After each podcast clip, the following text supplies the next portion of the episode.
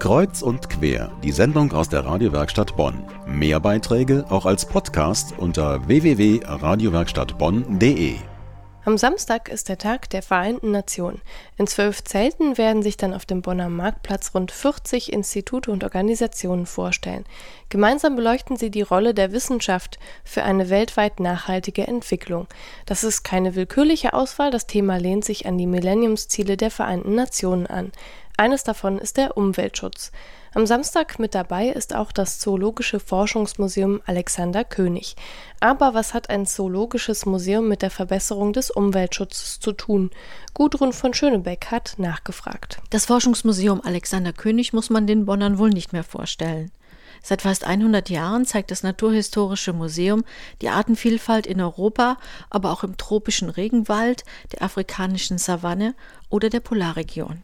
Der Besucher der Ausstellung sieht aber nur einen kleinen Teil der Arbeit, die von zwölf Wissenschaftlern hinter den Kulissen geleistet wird. Eine von ihnen ist Sabine Heine. Die Zoologin ist für die Öffentlichkeitsarbeit am Museum zuständig und wirbt dafür, auf die großen Zusammenhänge zu schauen. Wichtig ist uns, dass man die Arbeit versteht, mit der unsere Wissenschaftler rangehen. Dass man dieses vernetzte Denken übt.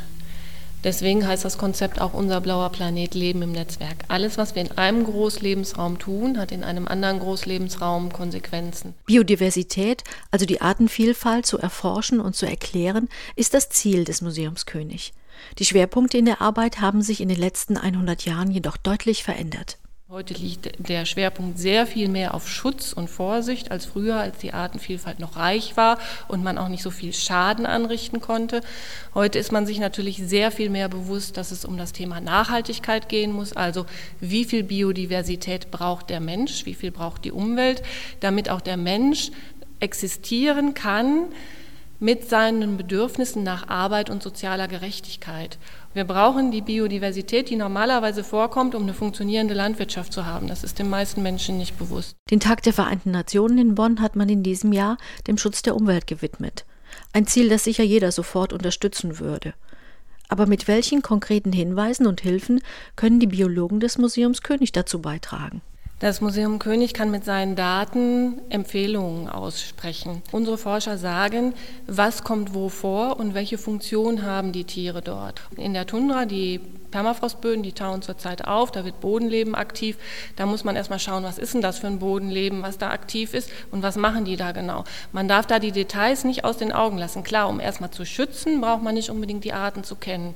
Aber um wirklich komplexe Schutz Maßnahmen zu formulieren, braucht man auch ein komplexes Wissen über die Artenvielfalt, die vorkommt. Mit Großrechnern und riesigen Datenmengen entwickeln die Wissenschaftler Szenarien für unsere Zukunft.